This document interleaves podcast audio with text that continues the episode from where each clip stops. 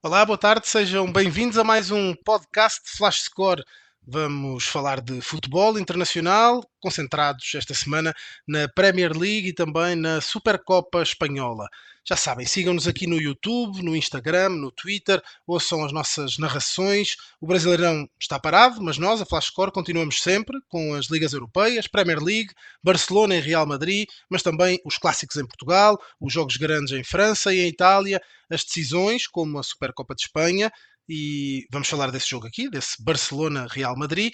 Hoje comigo estão o Eduardo Gerac e o Rei Monteiro, dois craques da bola, para falarmos de quatro jogos: Newcastle, Manchester City, Manchester United, Tottenham, Chelsea, Fulham e o tal Barcelona-Real Madrid. Meus senhores, sejam muito bem-vindos. Eduardo, vamos dar primazia ao nosso convidado claro. que se junta a nós hoje, Raí Monteiro. Raí uh, é jornalista, comentarista da Band Sports na Conbol TV. Um, Raí muito bem-vindo à Flash Score, já é um repetente, já esteve connosco outras vezes, por isso seja muito bem-vindo, é sempre um prazer discutirmos uh, e penso que também já da outra vez foi sobre futebol internacional, foi sobre futebol internacional, penso eu, seja muito bem-vindo. Obrigado, obrigado pelo convite mais uma vez, sempre uma honra estar aqui para falar de futebol com os amigos. Vamos lá, jogos bons aí para a gente bater um papo, né? Final de semana de futebol internacional. Vai ser bem agitado com essas partidas principalmente a Supercopa Espanhola com El Clássico Real Madrid-Barcelona. Um jogão, Eduardo Gerac. Já, já lá vamos, mas vamos começar primeiro por terras de Sua Majestade, Eduardo. Começando por outro jogão em perspectiva. Newcastle, Manchester City. Os Magpies conseguiram finalmente uma vitória, não é? A equipa da Eddie Howe estava com alguns problemas na Premier League. A FA Cup veio dar uma ajuda. E o City está, outra vez, parece que encarreirou não é? E, e está outra vez a, a, a, topo com o acelerador a fundo. O que é que podemos esperar deste jogo, Jarac? Olá, Ricardo. Olá, Raí. Olá a todos e a todas que nos acompanham mais uma vez aqui na Flash Score. Bom, assim, já indo direto à sua, à sua pergunta, Ricardo, eu acho que o que a, a, grande resposta que a gente vai começar a ver nesse fim de semana, né, ao longo aí desses próximos meses, é se realmente o City vai confirmar a sua uh, o seu favoritismo aí para. Eu, eu acho que ele é o grande favorito, já vou dizendo logo de cara, né? Então a gente precisa ver aí se ele realmente vai conseguir ratificar esse favoritismo, né? O City que especificamente contra o Newcastle tem uma, um favoritismo gigante. Inclusive, os números mostram é, muito isso, né? O, o, City já venceu 30 vezes o Newcastle. É, é, é, o time que ele mais venceu na Premier League. É o, é o, maior da história, assim, se a gente pegar a história da Premier League. Então, sem dúvida, o City, que obviamente não vai ter o Haaland ainda, que continua machucado, mas enfim, tem a volta do De Bruyne, né? E é isso que torna esse jogo muito mais interessante, né? Obviamente que ele já voltou, o De Bruyne, mas o, o próprio Guardiola falou isso nas entrevistas pré-jogo, né? É, que o De Bruyne ainda precisa, obviamente, é, recuperar aquela forma física que ele teve em outros. É, em outras temporadas, né? Essa temporada realmente ele ainda não jogou praticamente, mas enfim, temos até aí a, a, a só para dar uma rememorada, Ricardo, tem a, a classificação da Premier League, né? Para mostrar aí que que o City, obviamente, está aí é, brigando pelo título. O City, que é, é, sempre bom lembrar, tem um jogo a menos, exatamente por causa da, daquela viagem lá para o Mundial de Clubes, né? Que o City venceu o Fluminense. Então o City tem um jogo a menos, mas claro que está super na briga aí, principalmente com o Liverpool, né? Apesar que o Aston Villa continua aí também fazendo uma excelente campanha nessa temporada 23-24. O Aston Villa será talvez até agora a grande revelação. O West Ham também a jogar muito bem. O Newcastle vinha bem, teve ali alguns tropeços. Rai, mesmo assim, a perspectiva é sempre de um jogo extraordinário, até porque há protagonistas muito fortes de cada lado, como o Gerac referiu, por exemplo, Kevin De Bruyne tá, está de volta, não temos Haaland, mas Julian Álvarez, por exemplo, quem não tem Haaland, mas quem tem Julian Álvarez para, para como reserva talvez não precise ficar assim tão preocupado, não é? É, o Álvares é o melhor jogador do City na temporada, né? O City que tem sofrido com muitas baixas ao longo desse ano. Então, se a gente olhar para o plantel de uma forma geral, você encontra em vários setores do campo ausências que foram importantes em determinados momentos para o time do Guardiola. Então, Stones ficou fora em alguns jogos, o Rubem Dias ficou fora em alguns outros. O meio-campo ainda passa por uma remontagem com essas duas baixas, uma baixa por lesão, que é a do De Bruyne que está voltando, e a outra baixa de um jogador que foi embora, no caso o Gundogan, e esse reencaixe não é tão fácil assim. As, as saídas do Rodri em alguns momentos também foram importantes, fundamentais para que o City tivesse tropeços. Teve uma sequência de Premier League, por exemplo, que o City teve três empates e uma derrota. E isso fez com que outros times conseguissem abrir uma margem, uma gordura ou encostar um pouco mais nele City. Caso do Arsenal, caso do Aston Villa, que hoje está à frente do City, mesmo com um jogo a mais. Caso principalmente do Liverpool, né, que conseguiu abrir uma distância hoje que é de cinco pontos o City descontando esse jogo a menos, essa diferença, a tendência pelo menos, é que fique em dois. E o Liverpool tem um problema muito grande ao longo desse mês de janeiro, que é a ausência do Mohamed Salah por conta da disputa da Copa Africana de Nações. Então, o momento do City, né, depois de um período conturbado, é muito melhor. São cinco vitórias consecutivas na temporada, somando todas as competições. Um time que recuperou desempenho, recuperou alguns jogadores importantes e chega para esse confronto do final de semana contra o Newcastle em uma condição de favorito. Não só por ser o City, não só por ser um time melhor, com melhores jogadores, vivendo um melhor momento, mas também pelo que o Newcastle não tem jogado nas últimas semanas. Né? O Newcastle fez uma temporada muito boa na temporada passada, foi um time que conseguiu uma vaga à Champions League, mas neste ano não conseguiu encontrar ainda esse mesmo rendimento, esse mesmo desempenho. Na Champions foi quarto colocado na sua chave, não conseguiu vaga para nenhuma competição europeia, e na Premier League ficou muito para trás, né? com derrotas emblemáticas nesse meio de caminho não só do ponto do, de vista do jogo perdido, mas do desempenho do time. Vou citar dois jogos aqui. Uma derrota para o Everton, que aconteceu no meio de dezembro, 1 a 0 o, o Newcastle jogou muito mal naquela ocasião. E uma derrota mais recente, no finalzinho do ano, para o Nottingham Forest jogando em casa, 3 a 1 O Newcastle saiu na frente e permitiu a virada a um time que briga para não cair. Então o Newcastle não conseguiu ainda recuperar o desempenho da temporada passada. Também teve muitas baixas, muitos desfalques, já recuperou boa parte desses atletas, mas o bom futebol jogado pelo time do Ed Howe ainda está em falta.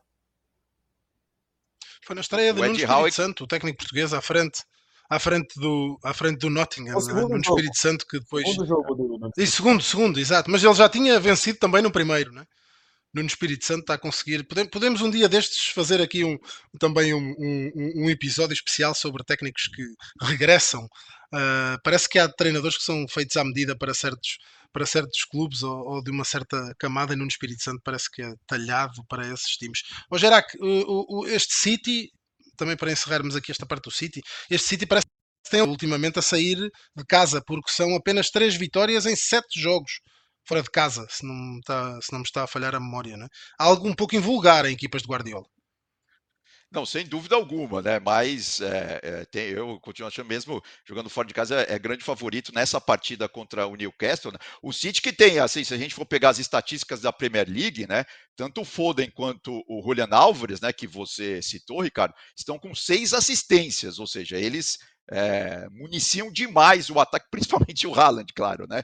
Que também é o cara que bota a bola para dentro, não, não vai jogar. E, enfim, e tem o Rodri também, né? Como o Raí disse, o Rodri, é, pelas estatísticas da Premier League, é aquele jogador que coloca muitas bolas em direção ao gol, né? É, aqueles passes que vão rompendo linhas, como se costuma dizer hoje. Então, assim, é um timaço de, de, de bola. Inclusive, hoje, né, na, na, na imprensa uh, inglesa, tem a discussão sobre onde vai jogar o Julian Álvares, porque assim, ele não era para ser titular já absoluto nessa temporada, segundo lá os planos do Guardiola. Mas aí, como teve a contusão do, do De Bruyne depois do Haaland, ele acabou se firmando muito rápido nesse time e agora, obviamente, não dá para tirar o argentino. E só uma, uma última uh, questão em relação ao Newcastle: tem a, a notícia ruim né, para pro, para o time do Newcastle, que é a contusão do Joeliton, né? Ele que teve um problema num tendão na parte posterior da coxa e vai ficar pelo menos seis semanas fora. Eduardo, se tivesses que apostar, uh, apostarias no Manchester City? Acreditas que realmente a equipa de Guardiola vai vencer esse jogo com o Newcastle? Ah, não, sim, com certeza. Aposto e aposto mesmo. Inclusive tem até um, uma, uma artezinha nossa aí do De Bruyne para mostrar como ele é importante, né? Como essa volta dele pode ser importante. Como eu disse, né? Nessa temporada ele ainda praticamente não jogou, mas nas temporadas eh, anteriores, olha o que ele deu de assistências, né? Por exemplo, ele que é nas estatísticas da Premier League, o De Bruyne é, tem 101 assistências. É o maior jogador da história da Premier League em termos de assistência. É, só aí estão 45 assistências. Em duas épocas e um pouquinho, já estão 45 assistências. É, é, é uma média impressionante realmente de Kevin De Bruyne. Raí, ainda aqui, não saindo deste jogo, pode ser realmente De Bruyne a figura ou ainda é muito cedo, jogou pouco? Ele, ele entrou e, e, do que eu vi, não consegui ver o jogo todo, mas consegui apanhar ali uma parte final.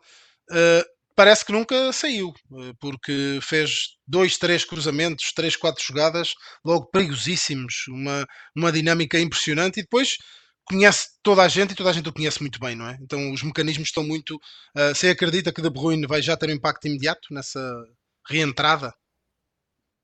É, eu acho que como o próprio De Bruyne falou, né, depois do jogo contra o Huddersfield no meio da, no final da semana, ainda falta para ele uma questão física, né? Ritmo de jogo, mais é, condicionamento, isso obviamente que é um fator determinante, principalmente quando a gente fala de uma competição como a Premier League, que tem um ritmo de jogo muito acelerado, né? Os caras precisam estar muito bem fisicamente para conseguir suportar o nível do, dos duelos, do confronto, enfim. Então acho que essa questão física ainda custa um pouco para ele e ainda vai ser uma questão. Quando ele estiver bem fisicamente, 100%, obviamente que ele vai ser um fator determinante e muito diferencial nesse time do Manchester City. Para agora, acho que ainda não. Ele pode ser um jogador importante, pode dar um passe para gol, algo do tipo, mas ser totalmente um diferencial para a equipe do Guardiola, ainda não acredito. Justamente por essa questão que eu citei da parte física dele, que ainda não está na melhor das condições, o que é absolutamente natural. Ele ficou muito tempo sem jogar, fez uma partida, né, fez uma parte de uma partida, e aos poucos ele vai retomando essa questão física, essa parte física também. Muito bem, avançamos para o Manchester United Tottenham. Uh, o Tottenham arrancou como grande surpresa, o United teve ali uns vacilos pelo meio, parecia que Ten Hag ia mesmo cair, depois não caiu, venceu dois jogos consecutivos, mas está, são, dois, são dois times a viverem um turbilhão ainda, em pleno, em permanente turbilhão, Eduardo Gerac. Como é que é, é um jogo entre o quinto e o, e o oitavo, não é? Uh, como é que como é que, sendo que o quinto é o Tottenham, é bom não esquecer, noutros tempos não seria assim muito, seria, não seria muito previsível, mas o quinto é o Tottenham, uh, muito bem orientado, digo eu, e, o Manchester United absolutamente irregular, ainda basta olhar os últimos dois jogos, tem uma vitória e uma derrota, por exemplo. Não, dúvida. Tem, tem uma coisa interessante sobre esse jogo, né? Que as últimas 17 partidas é, disputadas entre esses dois times de Old Trafford não terminou, não terminou, não terminaram empatadas. Ou seja, é difícil ter empate esse, nesse, nesse jogo aí. Foram 13 vitórias né, do United e 4 é, vitórias do, dos Spurs. Mas sem dúvida, esse jogo é, é, um jogo meio, meio em aberto, né? Porque assim, o, o, o Tottenham até que teria até um pouco mais de, de favoritismo, mesmo jogando em Old Trafford, porque o United realmente não dá para esperar. É, o United, principalmente o meio-campo né, do, dos Diabos Vermelhos, está dependendo muito do Bruno, né, do Bruno Fernandes, o português, ele que tem uns números interessantes nessa, nessa Premier League. Mas assim, quando a bola não passa muito por ele e tal, a vida do, do, do Manchester United está ficando bastante complicada, Ricardo. Aí estava aqui a ver o, o, as casas de apostas dão Manchester United como favorito. Será mais o fator casa? Uh, o que é que lhe parece? Individualmente, os valores do United em termos de jogadores de plantel talvez seja um pouco superior ao Tottenham, mas a classificação diz outra coisa e digo eu, acrescento eu que o jogo jogado também parece dizer outra coisa. O que é que você acha?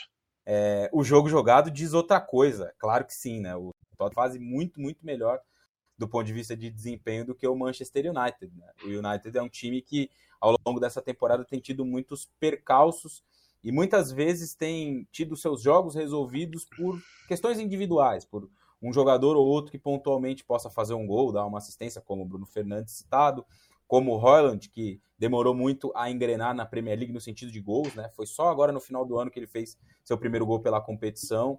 É, seja um jogador como o Garnacho, que fez um golaço de bicicleta no mês passado e pode contribuir de uma forma ou outra. Então, coletivamente, né, o United ainda tem muitas questões e muitos, desfalques também. Não vai ter, a exemplo do que eu falei do Liverpool, que perdeu o Salah para a Copa Africana, o United, por exemplo, não terá o Onaná.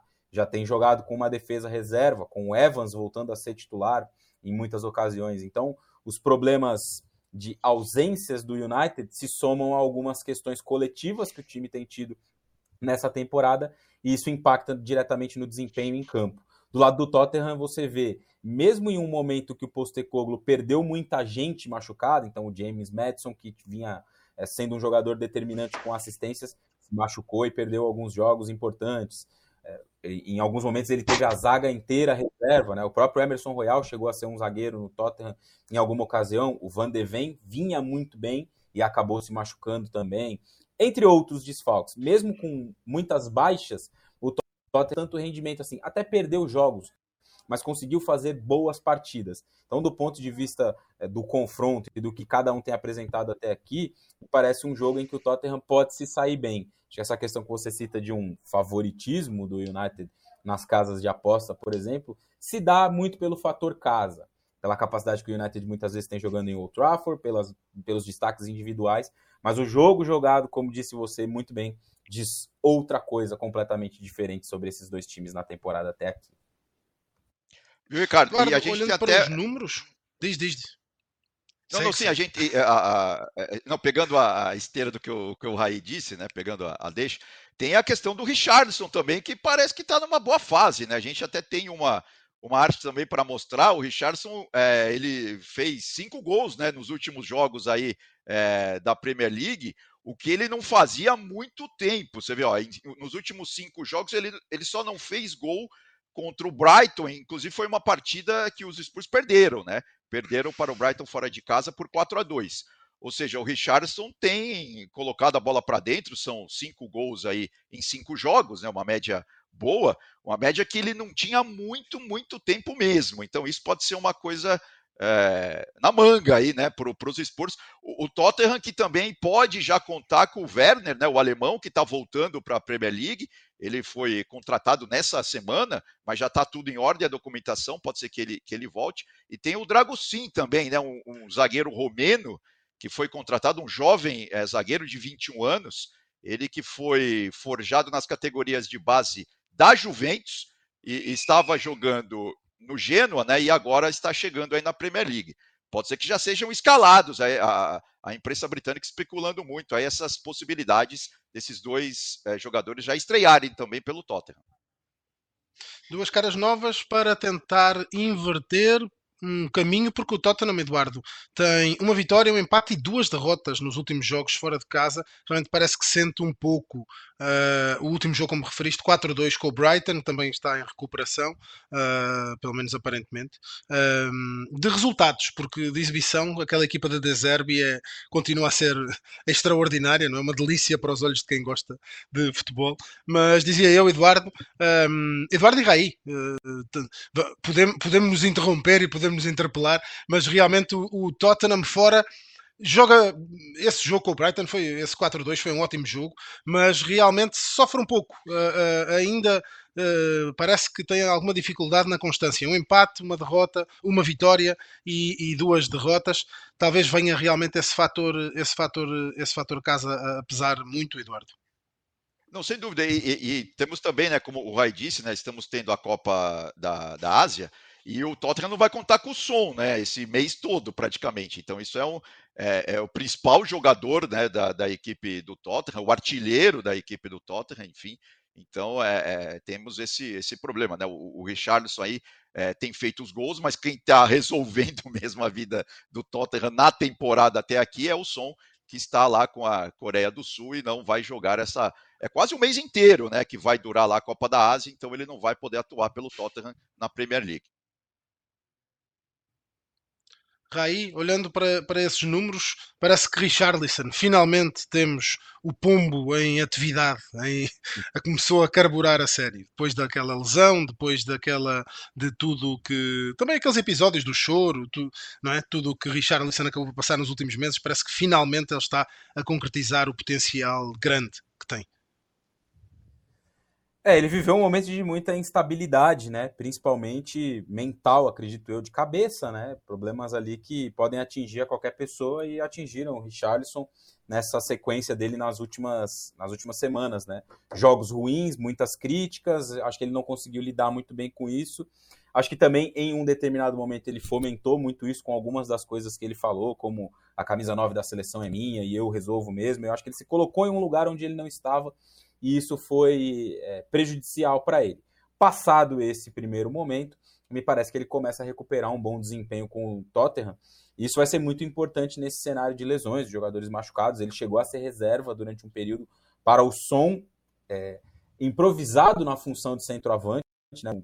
Na primeira vez em que o Postecoglou fez isso, o, o Tottenham, inclusive, venceu um jogo por 4 a 1 com três gols do som, jogando como 9, uma função que nunca foi nem é a dele. Pelo lado, como um ponta, ele vai melhor, mas mostrou esse repertório, esse recurso, quando foi chamado a jogar nessa posição. Passado toda essa questão, esse momento, o Richardson vai recuperando um pouco do rendimento, vai marcando gols importantes e vai ser uma peça também útil para o restante da temporada do, do Tottenham. Eu não acho que ele seja um jogador acima da média, não acho que ele será um diferencial para o time, mas pode ser um jogador útil se recuperado, se com confiança, se bem fisicamente, pode ser um cara para agregar e ajudar em momentos específicos da temporada, marcando seus golzinhos também. Ora, este Manchester United Tottenham terá narração aqui na Flash Score é no domingo, dia 14, este domingo, portanto, à uma e meia da tarde, e terá a narração do Fernando Fontana. No sábado, outro jogo, Chelsea-Fulham, nove e meia da manhã, e o nosso Eduardo Gerac será o responsável pela narração desse jogo. Eduardo, por certo, já começaste a preparação desse jogo. Uh, interessante este derby de Londres, uh, com os dois times a virem uh, de momentos eu diria um pouco diferentes. O, eh, o Chelsea será o, o, maior ponto de interrogação, digo eu, que teremos esta Premier League. Nunca se saberá ao certo qual Chelsea vai sair para campo, uh, se é o Chelsea comandado por Enzo Fernandes, com Modric a desequilibrar e Sterling, ou se é outro qualquer, não é? Uh, que, que nunca se sabe muito bem quem vai aparecer. Já o Fulham, apesar de tudo, Uh, Marco Silva trabalha muito bem uh, aquele time, é? e parece que Raul Jiménez também está a começar a, a encarreirar ali alguns golos, a recuperar um jogador uh, que eu confesso sou, sou admirador uh, de Jiménez. Mas vamos lá, Eduardo, o que é que temos frente a frente neste derby de Londres? Então, o Chelsea é, é isso que você disse, é uma grande incógnita. Né? O time, o Pochettino não consegue organizar esse time, né? Tá realmente com muitos problemas. É, é, é verdade também, vamos, vamos ser justos, é que o, o, Chelsea sofreu demais com contusões já nessa temporada, né? principalmente ali no ataque. E aí ficou tudo ali nas costas do Palmer, né? que foi contratado no, no inverno, né? nosso inverno aqui, verão deles no início da temporada da Premier League, foi contratado do City, é um jovem, né? tem só 21 anos, é, com aquela grande esperança, muita expectativa em cima do garoto. Ele já fez oito gols nessa temporada, é um dos principais, é, é um dos principais, não, é o principal artilheiro da equipe do Chelsea. Mas ficou tudo sobre ele, então o time realmente não consegue evoluir, é, não consegue progredir. A gente vê, por exemplo, aí né, na, na arte, ele tem é, 0,55 gols por jogo, mas ele fez oito gols no, no total. Os outros jogadores são os que estão machucados, que também seriam importantes. Como eles jogaram menos e fizeram é, gols, então aí na conta de gols por jogo acaba aparecendo na frente. Mas esse é, é esse é o grande problema do Chelsea, que não consegue marcar gols. O Pochettino realmente está tendo muitos problemas ali, é, principalmente no ataque, Ricardo. Aí, um, construir um time novo nunca é fácil, né? Uh, por vezes nós, nós, pensamos que isto é futebol manager, não é? Que é um jogo em que nós contratamos os melhores e colocamos ali, mas criar um grupo, ainda por cima com tanta gente tão nova, uh, porque Pochettino não me parece que esteja muito em causa a capacidade de Pochettino, né? alguém que tem a carreira que, que ele já tem neste momento, uh, mas realmente é muita gente muito nova, muito cara, que mudou de realidade muito rapidamente. Um, difícil, difícil, né? a vida de Pochettino não, não é muito fácil, e a do adepto de Chelsea, por arrasto, também não está muito fácil. É, não é uma missão nem um pouco fácil, né? É um, um processo de reconstrução, de reformulação muito grande, pela qual o Chelsea tem passado nessas últimas temporadas, né? Muitas mudanças de jogadores, muitos jogadores chegando e muitos jogadores jovens também, né? O que atrapalha muitas vezes um pouco esse processo de adaptação a um cenário novo, a um clube grande, a uma liga que tem as suas peculiaridades. Então, todo o combo do Chelsea não sugere que um trabalho é, muito bom ou que um trabalho vá se desenvolver com um tempo muito pequeno. O Chelsea é um, um time, hoje tem sido, é um time capaz de fazer partidas, ou partes de partidas, como o primeiro tempo contra o Luton, muito bom. E partes muito ruins, como a reta final deste mesmo jogo contra o Luton, onde ele abre 3 a 0 e quase toma um empate na reta final do jogo. Sofreu dois gols ali nos últimos minutos e ficou um, uma situação complicada. Ou um jogo como o contra o Middlesbrough, nesse, nessa semana, em que o, o Chelsea vai enfrentar um time da segunda divisão, da Championship, e perde o jogo, né, numa semifinal de Copa. Ou um jogo contra o City, que o Chelsea faz uma excelente partida, consegue neutralizar vários pontos positivos do City, sai atrás, vira o jogo, fica à frente do placar e cede o empate na reta final. Então é um Chelsea com muitas caras, com muita oscilação, com versões muito diferentes, muito por conta desse contexto, de muitos jogadores chegando, de muitos jogadores jovens e da dificuldade de adaptação a esse cenário. O trabalho do Pochettino não é bom, e parece claro que não é até aqui, mas quem conseguiria fazer um trabalho muito melhor ou muito diferente dentro desse papel, com essas características e com esses problemas? Não sei, não é uma equação muito fácil, não é um Chelsea para agora, é um Chelsea para um projeto de longo prazo, para daqui duas ou três temporadas a gente conseguir ver de novo um time que possa competir por títulos. Muitas vezes o torcedor não tem essa paciência de aguardar, de esperar, né, o time voltar a ser protagonista, mas no caso do Chelsea eu não acho que tenha outra direção. A gente vai ter que esperar e ter um pouco de paciência para que esse time possa se desenvolver. Eu gostava de vos ouvir é. aos dois, uh, e até porque, Eduardo, temos uma, temos uma arte onde ele aparece em destaque sobre João Palhinha do Fulham. Eu, Exato. as pessoas já entenderam, não é? Eu sou, eu sou português, posso, posso cometer esse, esse pecado original de torcer para um compatriota. Mas João Palhinha parece um jogador de outro clube, de outro campeonato, de outro patamar, mesmo dentro de um time bem orientado e, e jogando ao lado de jogadores como Andrés Pereira ou William. Palhinha destoa demais para cima, é um jogador muito acima da média com uma combatividade e com uma capacidade de recuperação impressionante. Não é por acaso, parece-me, e é justíssimo que se fale no, no, no Bayern de Munique, mas digam-me lá se é, é, patriotismo ou se realmente Palhinha uh, é um jogador acima da, acima da média.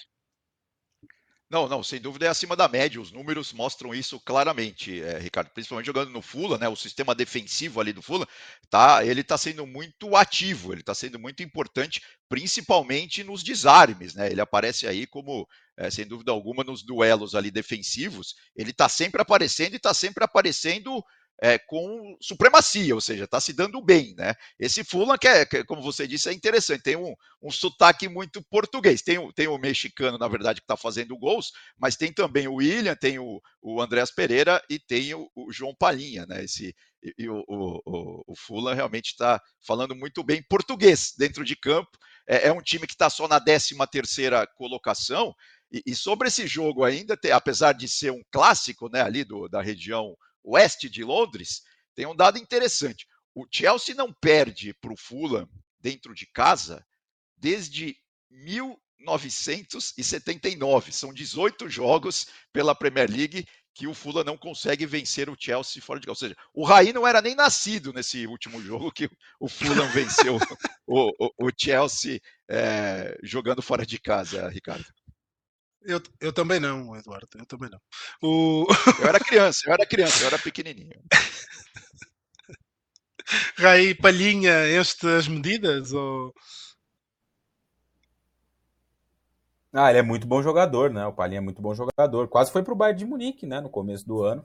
Acho que isso mostra, no começo da temporada europeia, melhor dizendo, isso mostra que é, ele tem feito temporadas de muita qualidade, né? Um jogador de muita capacidade de marcação no meio-campo, de vitória nos duelos individuais, e é uma peça-chave desse time do Marco Silva, né? Não só ele, os brasileiros também têm ido muito bem. William, que saiu do Brasil da forma que saiu, Andréas Pereira, que saiu do Brasil da forma que saiu, são jogadores de muita qualidade técnica, né? Gosto do Leno, goleiro, tem o desfalque do Calvin Besser, o zagueiro que foi também jogar a Copa Africana de Nações e tem sido uma peça importante em muitos jogos.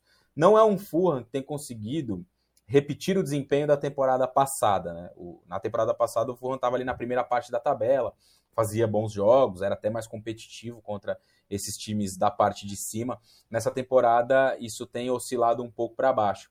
Embora este time, por exemplo, tenha somado quatro pontos em seis possíveis contra o Arsenal. Empatou na casa do Arsenal e ganhou contra o Arsenal na casa dele, Fulham, recebendo o Arsenal agora no final do ano. É um time que teve uma queda de rendimento, mas tem valores, peças individuais muito interessantes e um bom trabalho de longevidade do Marco Silva, né? Pegou na Championship, subiu de divisão, fez uma Premier League segura na temporada passada. Nesse ano tem escorregado um pouco mais, mas é um trabalho de muita qualidade, sim.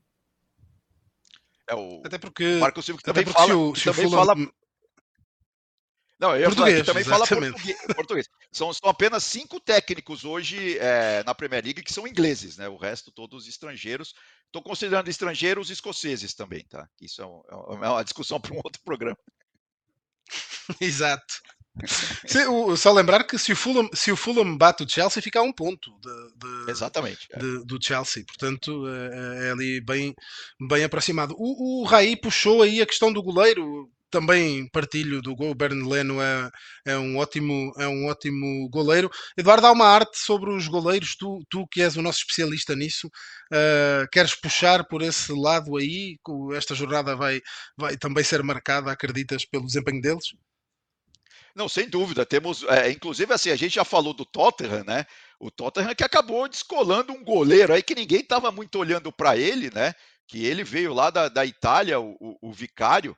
Ele jogava, jogava a Série A, jogava num time pequeno, o Empoli, né? Aí foi contratado aí pelo, pelo Tottenham, que não tem mais o Lohri, tem o Lohri, mas o Lohri já está meio que em fim de carreira.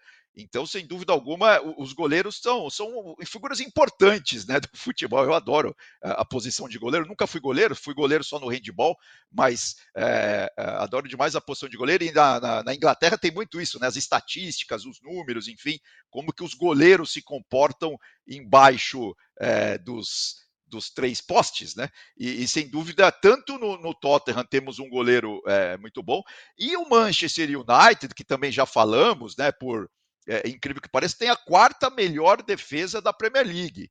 Então, assim, no, no, clássico também podemos esperar as defesas ali trabalhando bastante. E no caso é, do Fulham, eu concordo, o goleiro é muito bom, né? As estatísticas ali não, ele não aparece, mas o sistema defensivo do Fulham tem tudo aí também para fazer frente aí nessa, nessa partida aí contra o, o Chelsea. Né? Lembrando que a gente falou também do, do William, desses, desses jogadores. O William é, é o vice-artilheiro já do Fulham nessa Premier League com quatro gols. O Jimenez, o mexicano, é o artilheiro com cinco. E o Andréas Pereira é o líder das assistências, com quatro assistências já nessa Premier League. É o português e o castelhano a dominarem uma equipa da Premier League. O futebol global no seu esplendor máximo. Por futebol global, passamos para talvez o jogo mais global que vamos ter este fim de semana: Real Madrid-Barcelona, uh, jogado fora, não é? No Al Hawaii, Al Hawaii Park.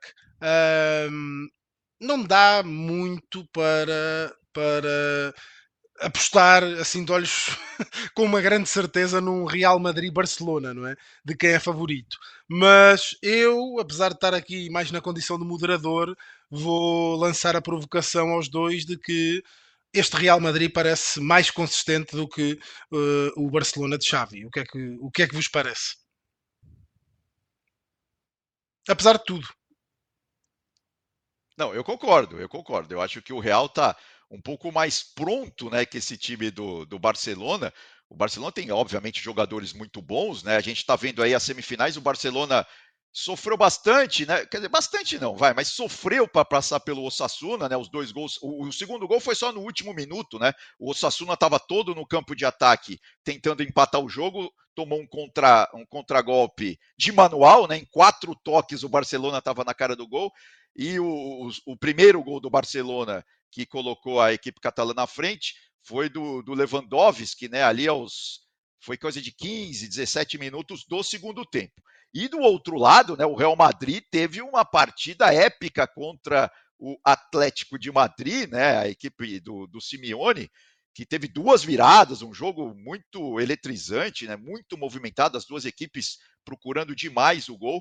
E agora temos essa final aí no domingo. Lembrando, é, Ricardo, que só faz, é, só faz quatro anos né, que a Supercopa da Espanha é disputada nesses moldes, né? Porque agora a gente tem quatro times, né? Tem o campeão e o vice de La Liga e o campeão e o vice da Copa do Rei.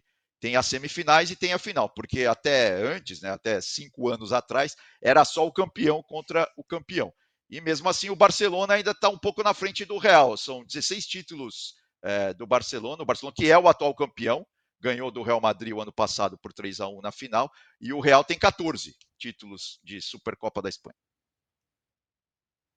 O Barcelona que chega aqui numa vitória contra o Osasuna. Como dizia o Eduardo, não pareceu um jogo brilhante, né? Uh, anda ali num dilema com João Félix. Uh, é craque, joga muito, mas a atitude parece que não agrada, não agrada muito, é polémica para trás e para a frente. Lewandowski tinha desaparecido, agora voltou a aparecer, voltou a marcar, e entretanto, La Masia continua a alimentar aquilo tudo, não é? com uh, Pedri, agora é, é Lamine Yamal, uh, com uma quantidade impressionante, e lá pelo meio também Rafinha faz uma época, a meu ver, até interessante, uh, é? tem marcado alguns golos importantes. Raí Uh, apostas em quem? O que é que te parece? Quem é o favorito para este Real Madrid-Barcelona? Acho que o Real Madrid tem mais time, mais conjunto nesse momento, até melhores individualidades que o Barcelona também, né? Tá numa condição de favorito, mas é um clássico que tudo pode acontecer. É, eles se enfrentaram na decisão da Supercopa no ano passado e o Barcelona venceu com facilidade. Eles se enfrentaram nesse ano no Campeonato Espanhol, o Real Madrid virou com dois gols do Bellingham na reta final e conseguiu os três pontos. Então é um jogo sempre imprevisível, né? Por se tratar de dois times que são muito grandes e que tem uma rivalidade muito forte envolvida. Você falou do Rafinha, ele não joga a final, tá fora, tem uma lesão é, que ele até saiu machucado, né? Nesse jogo da semifinal contra o Sassunha, e isso faz com que ele não tenha condição de jogo. O Barcelona tem tido muitas dificuldades nessa temporada com o Xavi. É um time que passa muito longe de ter a consistência defensiva que teve em La Liga passada, em que o Barcelona foi campeão. Nessa altura do Campeonato Espanhol, o Barcelona já sofreu mais gols do que em toda a liga do campeonato, toda a liga da temporada passada. Né? Acho que esse é um dado relevante sobre o sistema defensivo que tem sofrido muito mais. Hoje, por exemplo, tem a ausência do Ter Stegen, que é o goleiro titular, e o reserva, o Penha, não é um jogador nem próximo ao Ter Stegen. É, o nível dos zagueiros também não tem sido dos melhores, a adaptação do Gundogan ainda tem custado um pouco a esse time. As opções ofensivas também são questões importantes para que o Xavi possa resolver. Teve a chegada do Vitor Roque, mas está chegando ainda, precisa se adaptar, vai ter mais espaço mais adiante. O João Félix é um bom jogador, mas que tem essa questão extra-campo que você citou. É, isso tem sido um problema na carreira dele, né? Parece que não consegue desenvolver todo o seu potencial também por conta disso. Ferran Torres era um jogador que se esperava um pouco mais quando surgiu, não cumpriu essa promessa, nem no City, tão menos no Barcelona. Lewandowski faz uma temporada abaixo daquela que fez no ciclo passado, também pela lesão que teve e por ter sido ter ficado mais velho, não né, um jogador mais velho, o rendimento naturalmente vai cair um pouco. Então o Barcelona tem muitas questões, enquanto o Real Madrid parece lidar e resolver um pouco melhor os seus problemas, que não são poucos também, né? O Real Madrid, por exemplo, perdeu o Courtois e contratou o Kepa, que para mim é um goleiro bem pior do que o Courtois, né? um goleiro que não está nem próximo de, de habitar ali o mesmo nível do que o Courtois. Falhou em dois gols na partida contra o Atlético de Madrid. O Real Madrid perdeu dois dos seus quatro zagueiros lesionados com lesões graves, não voltam mais nessa temporada. Militão e também o Alaba. Está jogando no limite nesse sentido, né? Com o Rudiger sendo um titular da defesa e o Nacho jogando algumas vezes. Já teve jogo que o Tuchouameni foi improvisado nesse setor. O Ancelotti desfez um losango que ele formou no começo da temporada também, que tinha o Bellingham numa posição mais central, empurrou o Bellingham para ser um meia pelo lado esquerdo e tem funcionado. O Bellingham tem conseguido manter o seu desempenho. A dupla de ataque Rodrigo e Vinícius Júnior não é uma dupla de ataque que vai te entregar 70, 80 gols numa temporada. Vai ser uma contribuição menor neste sentido, embora eles sejam muito importantes para o time. Nessa semifinal, por exemplo, o Real Madrid contou com gols de defensores. Mendy marcou, Rudiger marcou, Carvajal marcou. É, Brahim Dias tem saído muito bem do banco de reservas, acho que tem sido uma nota importante para o Real Madrid, né? um cara que entra e ajuda a mudar um pouco o panorama dos jogos. Eu acho que o Real Madrid tem lidado melhor com os seus problemas do que o Barcelona. E isso pode ser um fator de desequilíbrio nessa final do domingo.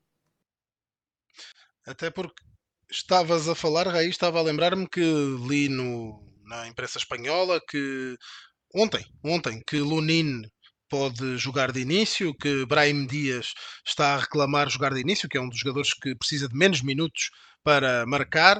Uh, o rapidíssimo Brahim Dias ganhou aquela corrida de 30 metros contra o Black, uh, ganhou de goleada, que ele, ele arrancou bem para trás. Nossa, estava bem atrás.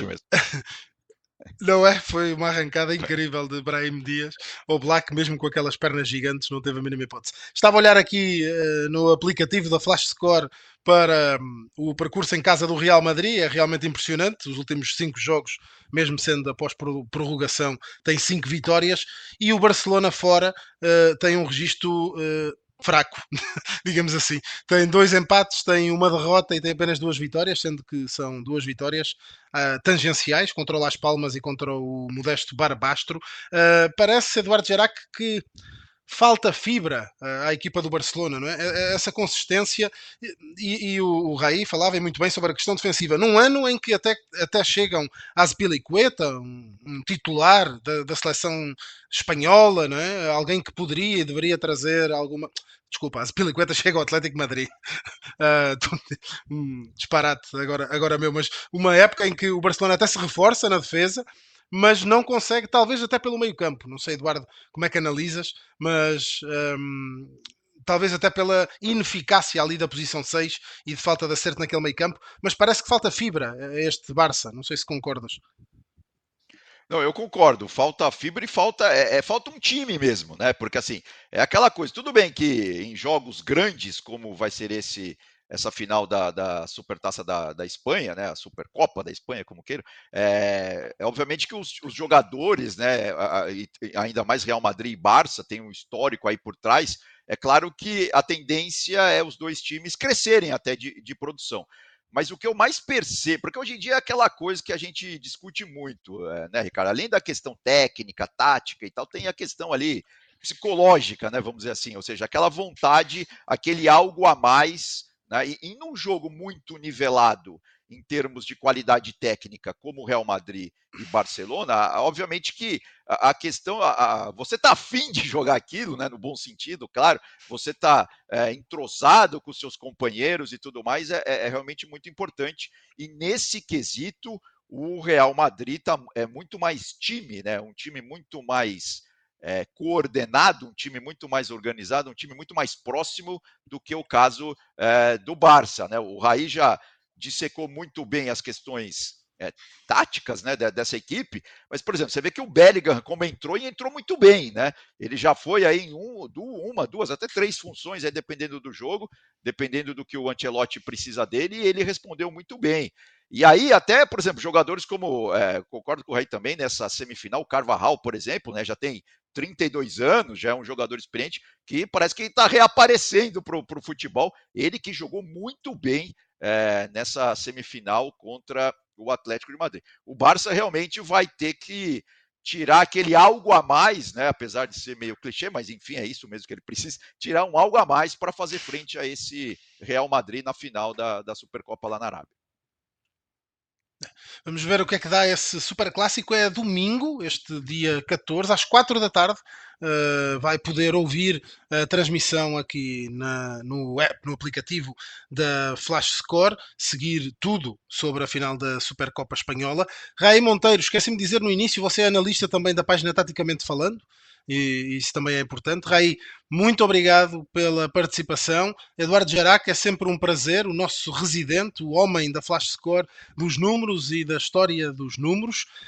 Um, já sabe, se ainda não segue a Flash Score, se chegou por aqui via redes sociais, via recomendação, via link no WhatsApp, siga-nos aqui no YouTube, no Instagram, no Twitter, ouça as nossas narrações no aplicativo ou no site da Flash Score, tem lá um quadradinho Uh, em alguns jogos que aparece a vermelho e diz para clicar e ouvir. O jogo que tem narração tem mesmo lá um headphone destes desenhado, lá o símbolozinho no aplicativo.